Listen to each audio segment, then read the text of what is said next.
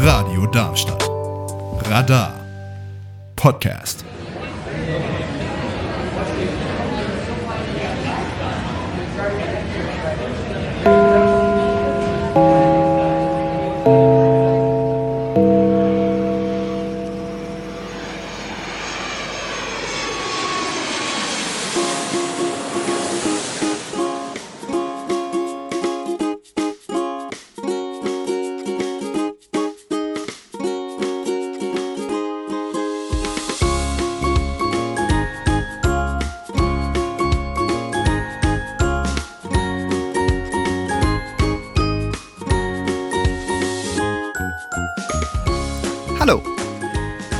Möchte euch jemanden vorstellen.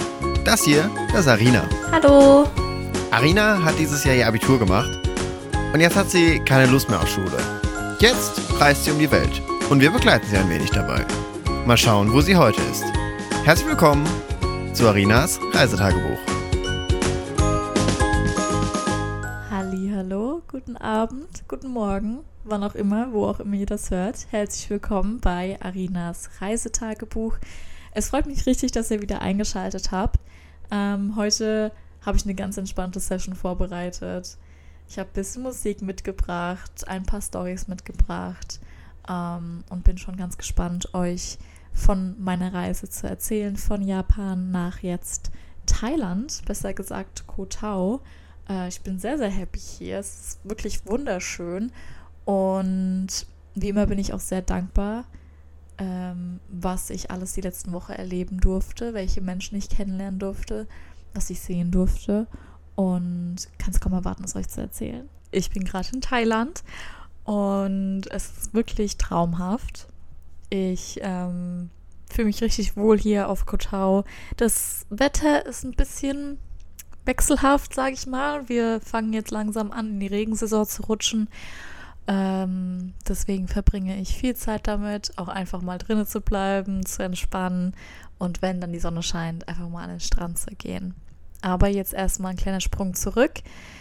Wie war Japan noch so? Also das letzte, was ihr von mir gehört habt, war ja aus Kyoto. Ich habe für JCN gearbeitet, die ähm, also ein Katzentierheim und diese Organisation war für mich ein krasses Erlebnis. Also ich habe extrem viel gelernt, auch nochmal in den letzten Wochen. Ich habe viele Leute kennengelernt, äh, viele Freiwillige neue kennengelernt und ja generell sehr viel zur Katzenpflege ähm, gelernt und dafür bin ich auch sehr, sehr dankbar. Aber es war doch schon sehr anstrengend. Also ähm, ich habe definitiv gemerkt, dass ich dann am Schluss meines Aufenthalts dort doch schon fertig war und froh war auch zu gehen, ähm, obwohl natürlich die Arbeit sehr lohnend war. Also verstehe mich nicht falsch. Ich bin natürlich sehr froh, dort gearbeitet zu haben, ähm, aber diese drei Wochen waren dann doch schon genug. Also ich war dann sehr froh, nach Tokio fahren zu dürfen. Zum Thema Tokio. Ich bin mit dem Bus gefahren, mit einem Nachtbus, was tatsächlich gar nicht mal so eine unangenehme Erfahrung war. Ich konnte zwar nicht super viel schlafen, es war eine lange Fahrt und ich habe den Bus auch fast verpasst, äh, weil das ja doch schon irgendwie kompliziert ist, die richtige Haltestelle zu finden, für mich jedenfalls.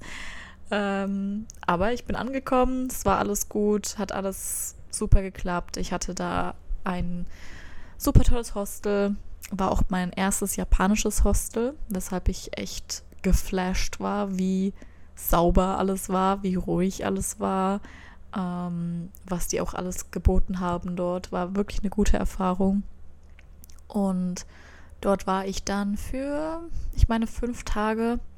Ähm, Gerade zur ja, Sommersaison war es dann aber doch schon schwierig für mich, viel zu unternehmen. Also wer noch nie von der japanischen Hitze gehört hat oder die vielleicht sogar erlebt hat, das ist echt brutal. Also das ist, es ist so unfassbar schwül, wirklich. Ähm, man läuft fünf Meter man ist einfach direkt völlig am Ende und total am Schwitzen.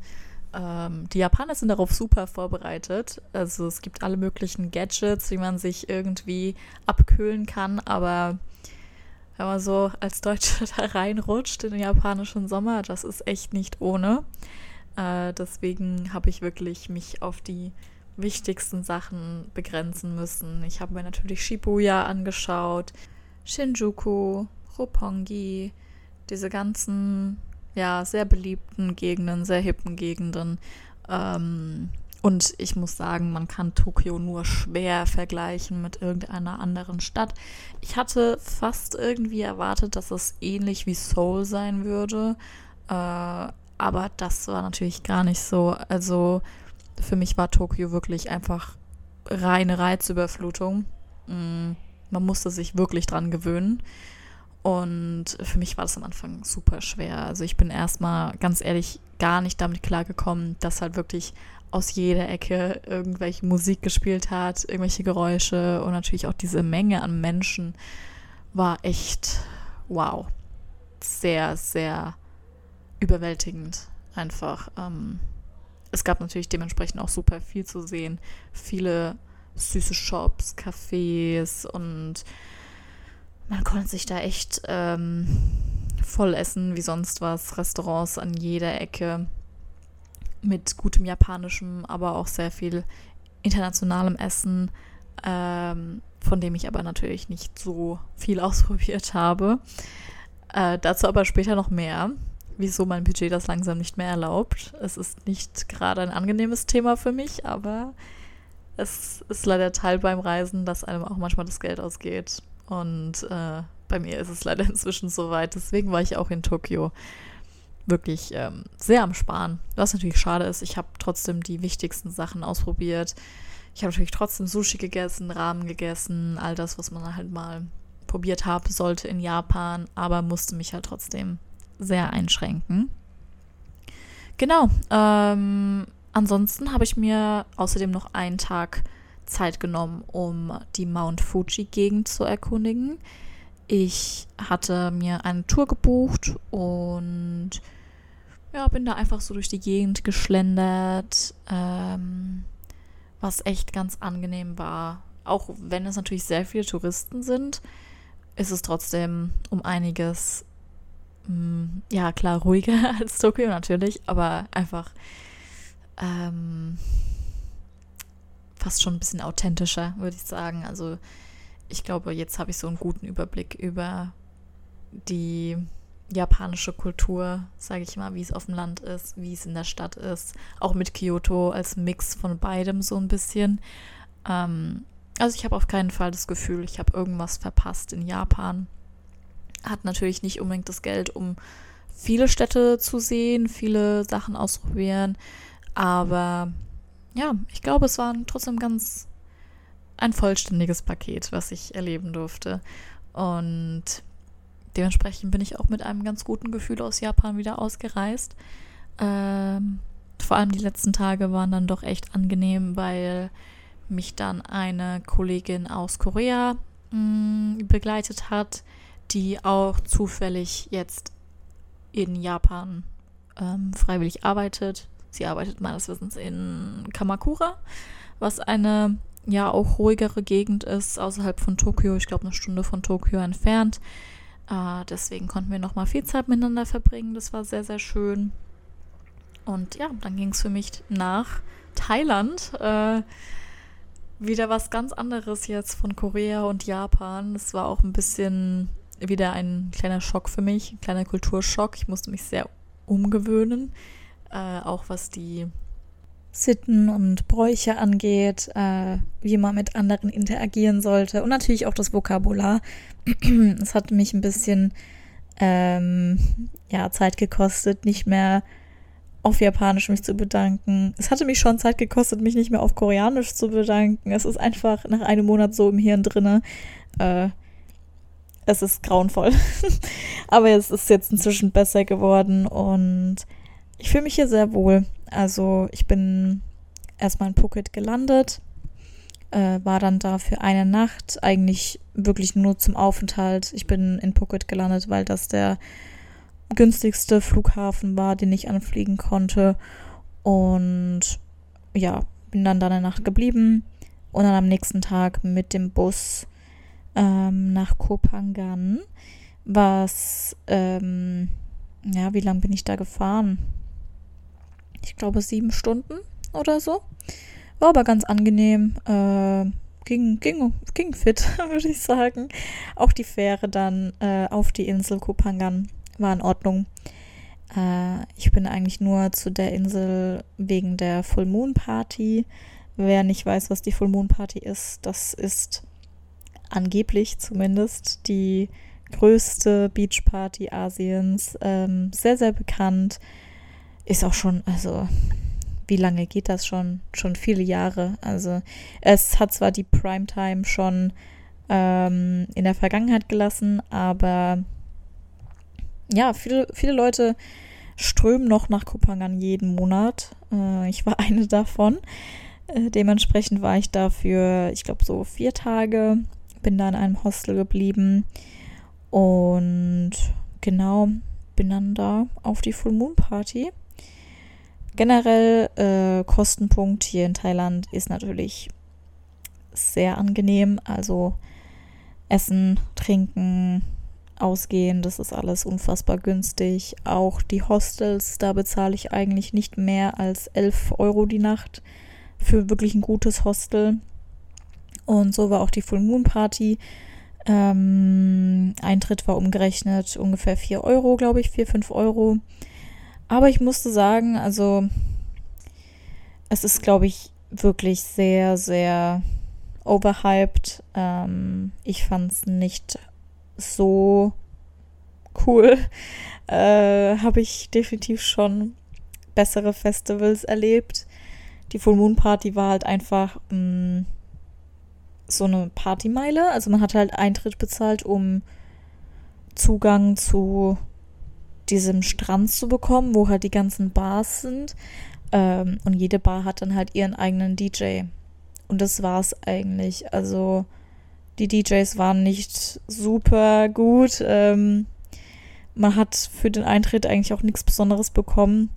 Deswegen, mh, hm, weiß ich nicht. Vielleicht, wenn man mit Freunden hinkommt, ist es nochmal spaßiger, aber so ganz objektiv fand ich es nicht so besonders. Aber das war ja nur ein kleiner Teil meiner Reise. Ähm, ich bin dann die nächsten Tage erstmal auf Kopangan geblieben. Ähm, und danach habe ich mich auf nach Kotau gemacht, wo ich jetzt bin. Äh, Kotau ist eine sehr, sehr viel kleinere Insel. Ich habe die Fähre rübergenommen von Kopangan und hier ist es wirklich, also man hat schon viele Touristen hier, aber es ist um einiges ruhiger, ähm, entspannter. Es gibt viele super schöne, süße Restaurants, viele traditionell Thai-Restaurants, ähm, alles super günstig. Also ich bezahle für mein Abendessen hier 100 Baht, was ich glaube so mh, mm, 3 Euro sind oder so. Und es ist wirklich für eine große Portion so Pad Thai oder frittierter Reis oder so. Ähm, genau, also hier kann man sich auf jeden Fall gut gehen lassen. Äh, mein Tag besteht eigentlich nur aus Aufstehen, zum Strand gehen, Kaffee trinken, viele Früchte essen und oh mein Gott, die Früchte, ich habe sie so vermisst, wirklich. Also Japan ist ja unfassbar teuer, vor allem Früchte. Da bezahlt man gut und gerne für einen Apfel schon mal zwei Euro oder so umgerechnet. Ähm, und da ist das hier wirklich, wow, ein Traum. Also für so eine Schüssel mit allen möglichen Früchten, mit Mango, Banane, Ananas, Äpfel, alles Mögliche. Ich glaube, bezahle ich äh, 60 Baht, was vielleicht 1,50 sind oder so. Also wirklich sehr, sehr, sehr günstig. Ähm, ich hatte auch ein bisschen Angst, dass ich das meiste hier nicht essen kann, weil ähm, ich nicht gegen Typhus geimpft bin, was mein eigenes Verschulden ist. Ich habe das wirklich einfach vermasselt mit den Impfungen. Ich war da nicht rechtzeitig äh, beim Arzt. Deswegen bin ich nicht gegen Typhus geimpft und auch nur so zur Hälfte gegen Hepatitis A geimpft. Und habe halt gedacht, ich muss hier super aufpassen. Aber von dem, was ich gesehen habe, ist wirklich alles sehr hygienisch. Vor allem die beliebten Restaurants, beliebten Stände ähm, haben ausschließlich gute Bewertungen. Also da mache ich mir nicht allzu viele Sorgen. Man muss halt einfach gucken, dass alles frisch zubereitet wird, dass Sachen nicht einfach wieder aufgewärmt werden. Und ja, wenn es halbwegs hygienisch aussieht, dann geht das schon klar. Ansonsten, falls ich Zweifel habe, gehe ich einfach zu 7-Eleven, kaufe mir da was zu essen und das ist dann auch sicher. Ähm, aber gut, ich will noch nicht zu viel ähm, annehmen, weil sowas wie Typhus oder so, das äh, macht sich ja erst ein paar Wochen später bemerkbar. Deswegen drückt mir die Daumen, dass ich äh, hier gesund wieder rauskomme, dass ich mir nichts einfange. Ich habe da schon ein bisschen Schiss vor. Aber ich glaube, das, ich das geht alles ganz gut. Ich hoffe es zumindest. Ähm, genau. Also, was Essen angeht, kann ich mich hier wirklich, wirklich nicht beklagen. Es ist ein Träumchen, die Preise, äh, die Auswahl und ja, wie frisch auch einfach alles ist. Kotau generell bietet so unfassbar viel. Also wenn man ein bisschen Zeit mitbringt, ein bisschen ja auch Geld mitbringt, ähm, dann kann man hier tauchen lernen, man kann ähm, schnorcheln, man kann, keine Ahnung, richtig shoppen gehen. Es gibt super viele ähm, Kleidungsläden und ja, es ist ein kleines Paradies auf Erden, muss ich sagen. Vor allem die Strände sehen wirklich unnormal aus. Also ich bin angekommen und ich konnte ich konnte meinen Mund nicht mehr zukriegen. Es war so schön. Ähm, genau.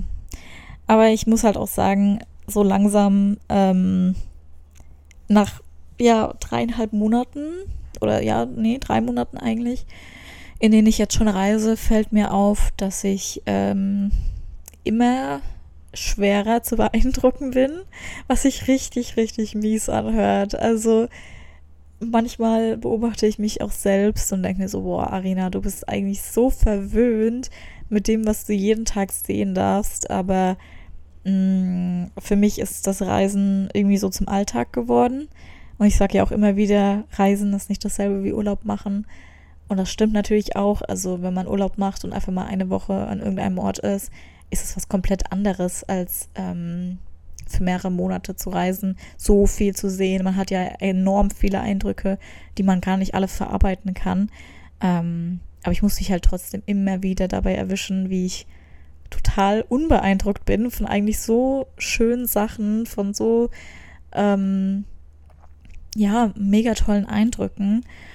Und ja, aber ich bin natürlich trotzdem unfassbar dankbar. Ich muss manchmal einfach nur kurz stehen bleiben, mich umgucken und mich daran erinnern, das ist kein normaler Tag. Das ist was Besonderes. Du bist bald wieder in Deutschland und dann beginnt der Alltag wieder. Und ich glaube, das ist aber nicht unbedingt was Schlechtes. Ich freue mich sehr auf den Alltag zu Hause.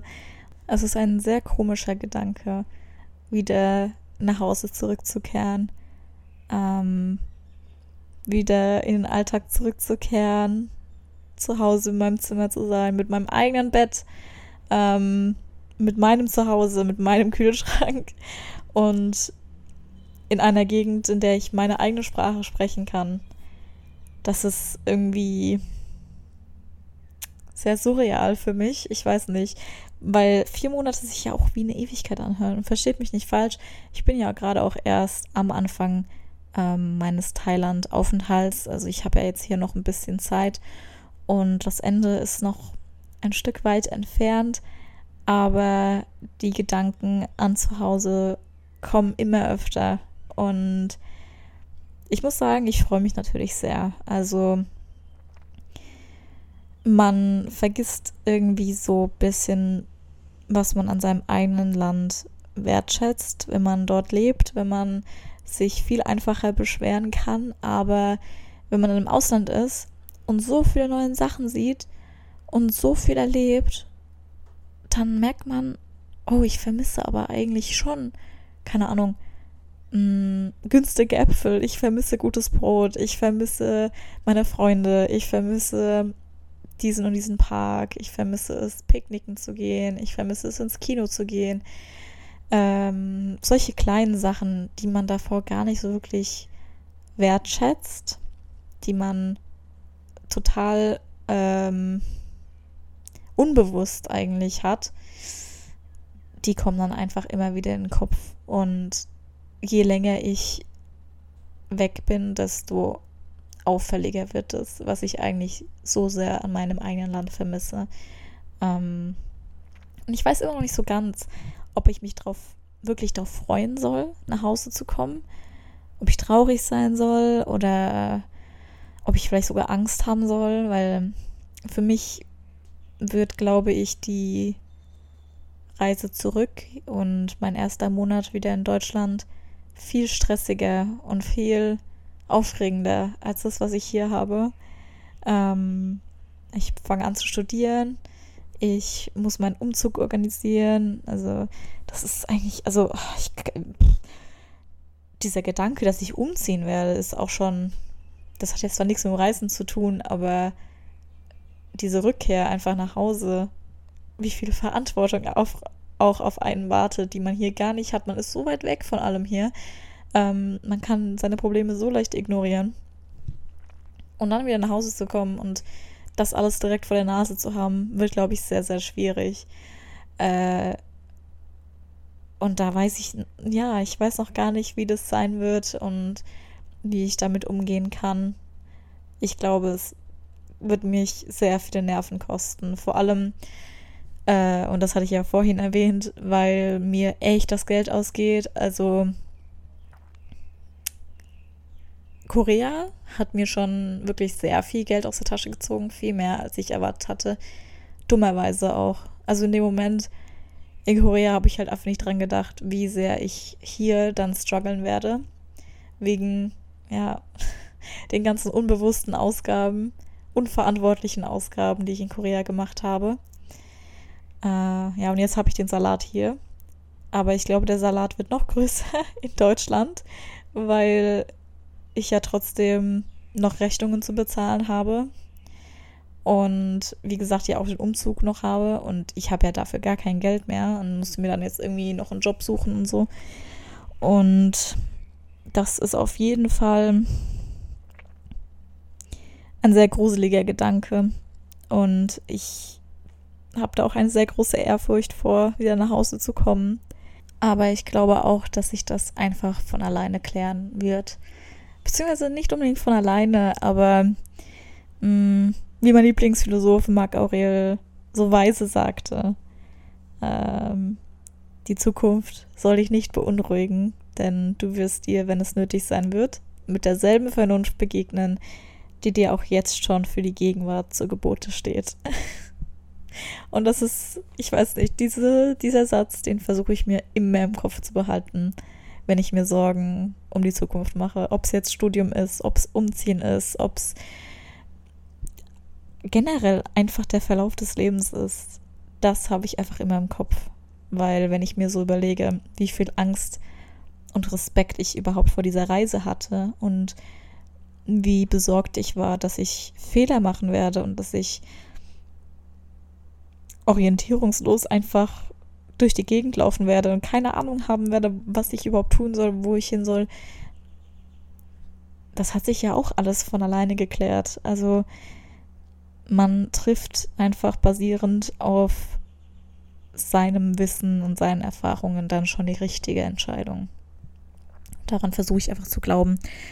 Und der Gedanke daran, was ich auch alles wieder zurückbekomme, wenn ich in Deutschland bin, hilft auch. Also klar, es wird unfassbar stressig und gruselig und ähm, es kommt enorm viel Verantwortung auf mich zu und viele neue Eindrücke auch. Also allein das, das Studium wird einfach wieder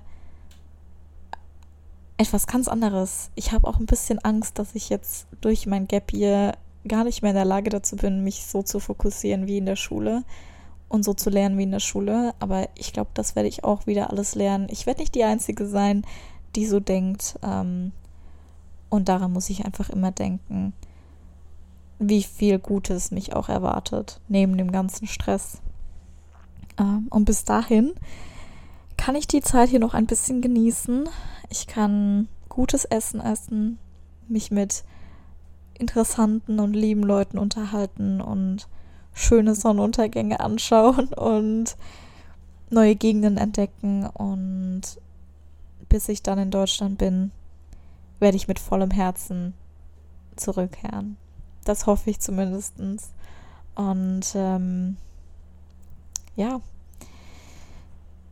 es ist viel auf einmal, woran ich denken muss. Ähm, ich lasse auch die vergangenen Monate, Wochen immer wieder in meinem Kopf passieren.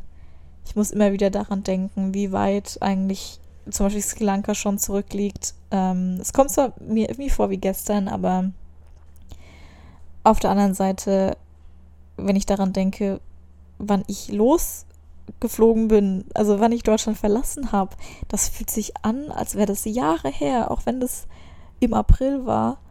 Das ist einfach, also diese Erinnerung ist so, so weit weg, dass ich kaum glauben kann, wie schnell die Zeit doch wirklich vergeht und wie sehr ich mich auch verändert habe. Ähm, ja, es überwältigt mich einfach immer wieder daran zu denken, wie viel ich jetzt gesehen habe.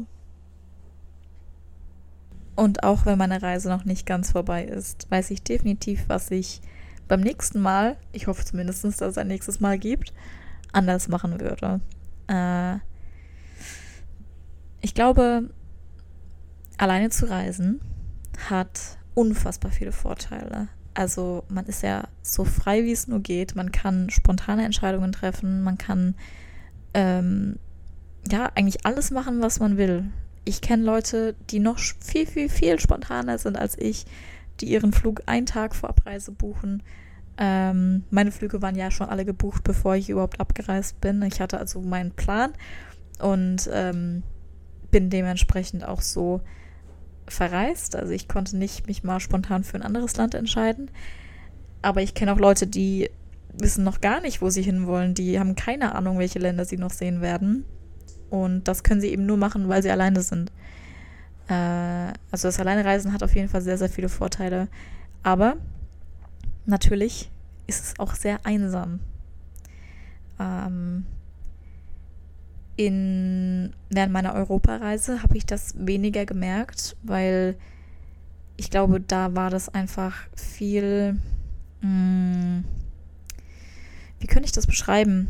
Ich glaube, dadurch, dass ich halt in jedem Land wirklich nur so vier Tage war, war das so eins nach dem anderen. Und immer wieder neue Leute und immer wieder neue Städte. Und man hatte eigentlich gar keine Zeit daran zu denken, dass man überhaupt alleine ist. Jetzt, wo ich in jedem Land, an jedem Ort einen Monat war oder bin, wird das viel, viel auffälliger, wie alleine man eigentlich ist und wie oberflächlich die Beziehungen sind, die man während dem Reisen knüpft. Also, versteht mich nicht falsch, ich liebe die Menschen, die ich kennengelernt habe. Und ich bin unfassbar dankbar, dass ich so herzensgute ähm, ja, eigentlich Freunde jetzt in meinem Leben habe. Ähm, Personen, die mir viel beigebracht haben, die Dinge und Orte gesehen haben, Sachen erlebt haben, von denen ich nur träumen kann und die auch Vorbilder für mich sind. Ähm, aber es, es mangelt halt doch irgendwie an einer tiefgründigeren Beziehung, sage ich mal. Ähm, und da vermisse ich natürlich auch einfach meine beste Freundin. So, ich vermisse einfach jemanden zu haben, der mich kennt äh, und nicht nur diesen ersten Eindruck von mir kennt, sondern der mich halt wirklich kennt. Äh, und ich habe ganz oft solche Momente, in denen ich etwas sehe und mir denke, wow, ich würde das gerade so unfassbar gerne mit einer Person teilen, die schon länger in meinem Leben ist und mit der ich diese Erinnerung auch langfristig teilen kann. Und ich glaube, das würde ich vielleicht in der Zukunft anders machen. Ich glaube, alleine reisen werde ich schon noch, aber es wäre auch ganz schön, wenigstens einmal jemanden mitnehmen zu können. Ähm, aber das ist natürlich schon Beschweren auf hohem Niveau, sage ich mal. ähm, es ist natürlich trotzdem, man ist natürlich trotzdem nicht alleine, aber in einem ruht halt trotzdem dieses Gefühl von Einsamkeit immer. Also man wird das auch nicht los, egal von wie vielen Menschen man umgeben ist. Ähm, man ist mit seinen Erfahrungen, mit seiner Vergangenheit ja trotzdem irgendwo alleine. Genau, also da freue ich mich halt wieder auf zu Hause. Einfach wieder Leute um mich herum zu haben, die mich kennen und ähm, denen ich nicht immer alles wieder von vorne erklären muss, denen ich nicht immer wieder meinen Namen sagen muss und wo ich herkomme. Und ja, also ich meine, ich kenne so viel, also ich habe mit so vielen Leuten Zeit verbracht, von denen ich nicht mal den Namen gekannt habe, was irgendwie absurd klingt, aber wenn man vor allem in einer große, größeren Gruppe unterwegs ist, dann stellt man sich zwar am Anfang vor, aber im Prinzip erinnert sich niemand an die Namen. Also man hängt halt einfach mit diesen Leuten rum und niemand kennt irgendwas von dem anderen, ähm, was auch befreiend sein kann, weil man dann weniger Angst hat, irgendwelche Fehler zu machen, einen schlechten Eindruck zu hinterlassen, aber äh, es hat halt alles Vor- und Nachteile, ne? Also, ja, das ist halt eine Erfahrung, die man nur beim Reisen machen kann, glaube ich. Dieses ähm, kennen, aber auch einfach gar nicht kennen. Also, wenn ich an einem neuen Ort ankomme, könnte ich theoretischerweise mich komplett für eine andere Person ausgeben. Und es würde niemanden interessieren. Es würde niemandem auffallen. Ähm, man könnte, ja, eigentlich, ja, man kann sein, wer, wer man will, basically. Also es ist äh, ein bisschen erschreckend, ein bisschen befreiend, ein bisschen mh, mm, einengend gleichzeitig. Eine sehr, sehr komische Erfahrung von der ich aber auch sehr froh bin, dass ich sie mache. Weil das, glaube ich, auch einfach sehr hilft, ähm, wenn man versucht herauszufinden, wer man überhaupt ist und wie man sich am wohlsten fühlt. Welche Verhaltensweisen am besten zu einem passen. Was mir persönlich manchmal ein bisschen schwer fällt. Ich bin so eine Person, die immer jemand anders ist.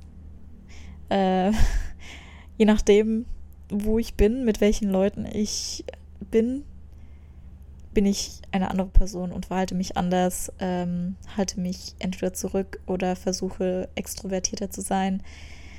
Und das ist hier zwar genauso, aber je öfter man sich ausprobiert, desto mehr kommt man an die eigene Version von einem dran, in der man sich am wohlsten fühlt. Das ist zumindest meine Theorie. Und zu diesem Thema ähm, von ja, zwischenmenschlichen Beziehungen, von Leute zurücklassen und neue Erfahrungen machen. Und vor allem auch das Gefühl haben, nicht genug neue Erfahrungen zu machen. Das habe ich hier zum Beispiel ganz oft. So, je weiter ich ans Ende meiner Reise rücke, desto mehr merke ich, wie erschöpft ich eigentlich bin. Und desto öfter bleibe ich vielleicht auch einfach mal im Hostel oder im Hotel und nehme mir Zeit für mich während draußen natürlich so viel Schönes zu sehen ist, dass es mir fast ein schlechtes Gewissen macht. Und so kommen wir langsam, langsam aber sicher schon wieder ans Ende dieser Folge von Arinas Reisetagebuch an. Ähm, es war eine sehr entspannte Folge, würde ich sagen. Wie gesagt, es gab nicht super viele neue Impressionen. Klar, ich bin hier in Thailand und das ist wieder was ganz Neues, aber ich reise ja nicht so viel rum. Ich bin die ganze Zeit am selben Ort, was mir persönlich super gut tut. Ähm, aber heißt auch, dass ich nicht super viel zu erzählen habe. Ich hoffe, ihr habt diese Folge trotzdem genossen. Und ähm, ich bin schon ganz gespannt, was ich nächstes Mal zu erzählen habe. Denn nächstes Mal werde ich einfach zu Hause sein, was super komisch ist, ein total komischer Gedanke. Ähm, und ja, ich bin einfach selbst schon sehr, sehr gespannt, wie ich mit dem Stress umgehen werde, ähm, wie es sein wird, sich wieder an Deutschland zu gewöhnen. Weil mir persönlich wird, ich glaube, es wird einfach. Aber ich glaube, von den Preisen werde ich sehr schockiert sein. Also, ich glaube, ich bin noch nicht ganz bereit für deutsche Preise. Vor allem direkt von Thailand auf Deutschland zu wechseln, wird richtig, richtig schwer. Aber gut, ähm, vielleicht wird es ja auch alles ganz entspannt, wer weiß. Vielleicht wird meine Rückkehr von nur positiven Erfahrungen geprägt sein. Vielleicht wird ja alles funktionieren und alles entspannt sein. Und egal wie es endet, ich werde es schon schaffen. Und ich bin einfach sehr gespannt auf die nächste Folge. Und ich hoffe, ihr seid es auch. Ich wünsche euch noch einen schönen Abend, einen schönen Tag. Ähm, und wir hören uns nächsten Monat wieder bei Arinas Reisetagebuch. Bye bye.